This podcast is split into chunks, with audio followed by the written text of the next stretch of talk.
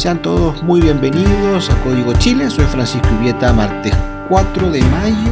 Les recordamos que aún tenemos vigente la encuesta que estamos haciendo, que la pueden encontrar en el link de la descripción de este capítulo. Sorteamos, acuérdese, un fin de semana para dos personas con todo incluido en Amazon Garden Ecolodge, una de las siete maravillas naturales del mundo.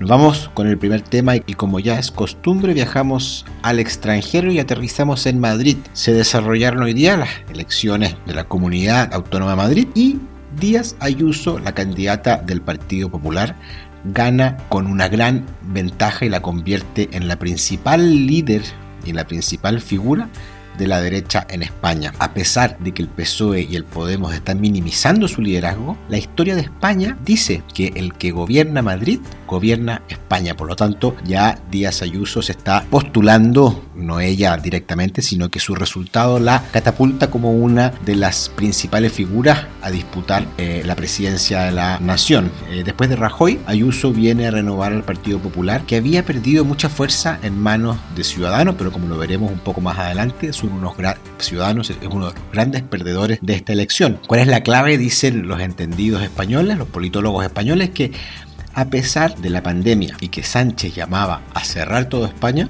Ayuso se mantuvo firme y mantuvo todo abierto y su eslogan fue libertad y que se leía en todos sus carteles en las calles de Madrid. En tanto, esta rivalidad que tenía con Sánchez hizo que esto tuviera un cariz más de elección presidencial que una elección autonómica de Madrid. Por lo tanto, eso refuerza aún más la tesis de que Díaz Ayuso es una de las grandes ganadoras de esta jornada y hoy día principal candidata o principal figura al gobierno de, España. Los grandes perdedores de esta jornada, primero Pablo Iglesias, eh, que renunció, fíjese, el líder de Podemos renunció a la vicepresidencia de España para disputarle este cargo a Díaz Ayuso, pero llegó en quinto lugar. Otro de los grandes perdedores es el, el PSOE, el Partido Socialista Obrero Español, quien ha tenido el peor resultado de la historia en esta comunidad de Madrid. Y Ciudadanos también uno de los grandes perdedores, se quedan sin representantes después de haber tenido más de 20 diputados en la última elección y además de haber sido parte del gobierno de la Comunidad de Madrid, hoy día se quedan sin representantes. Importante también señalar que Jackson y Boric corrieron a sacarse fotos cuando visitaron España con el líder de Podemos, Pablo Iglesias, algo así como líder del Frente Amplio Español, podríamos decir, que hoy día vive uno de los momentos más amargos de su carrera política por haber salido tan tan perdedor de estas elecciones. Segundo punto, la agenda de mínimos comunes eh, que tiene el gobierno con el Senado ya se dejó ver con más información y se clarificaron los temas que incluyen. Son cuatro. Primero, ayudas a las pymes. Mil millones de dólares en ayudas a las pymes restaurantes, empresas turísticas. En segundo lugar, una agenda de ayudas eh, sociales, donde la principal medida en este punto es el aumento del ingreso familiar de emergencia al 100% del registro social de hogares. Actualmente el IFE mejorado que había presentado el gobierno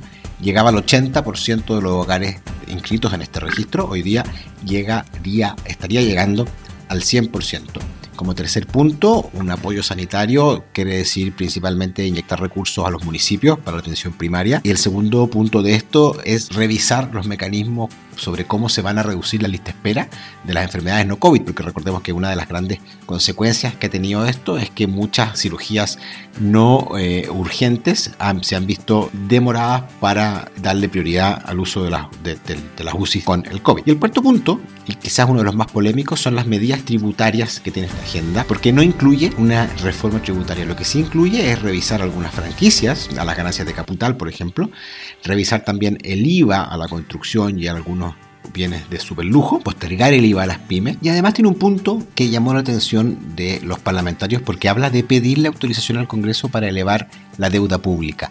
Esto lo infieren como una manera de evitar que se generen más impuestos, el impuesto a los superricos, el royalty, la minería, por ejemplo, y aumentar y, financiar todo este gasto con deuda pública. Esto sin duda que no le gusta a la izquierda no le gusta al Frente Amplio y al Partido Comunista porque ellos tienen en su agenda el impuesto a los super ricos y han hecho como caballito de batalla este eslogan de que los ricos tienen que pagar esta crisis. Sin embargo, Jasna Proboste dice y, aclara esto los proyectos de los super, del impuesto a los super ricos y del royalty minero siguen por cuerdas paralelas. Bonus track de esta semana, suben las apuestas por el dólar. Bank of America ha dicho que las reservas están escasas y por lo tanto no sería de extrañar de que en el corto plazo el precio del dólar pueda llegar a 5,9 dólares la libra, una increíble noticia para nuestro país. Y no quiero despedirme antes de comentarles que este es el último capítulo de Código Chile hasta el día 17 de mayo. Estamos en una campaña electoral que nos demanda demasiado tiempo y queremos seguir haciéndolo bien y por lo tanto retomaremos con toda la fuerza, con todas las ganas este nuevo programa eh, con nuevas sorpresas a partir del día siguiente de la elección. Yo durante estos días me dedicaré a seguir con la campaña a concejal por Concepción, por lo tanto los dejo. Esto es Código Chile. Nos reencontramos nuevamente el día lunes 17 de mayo. Muchas gracias.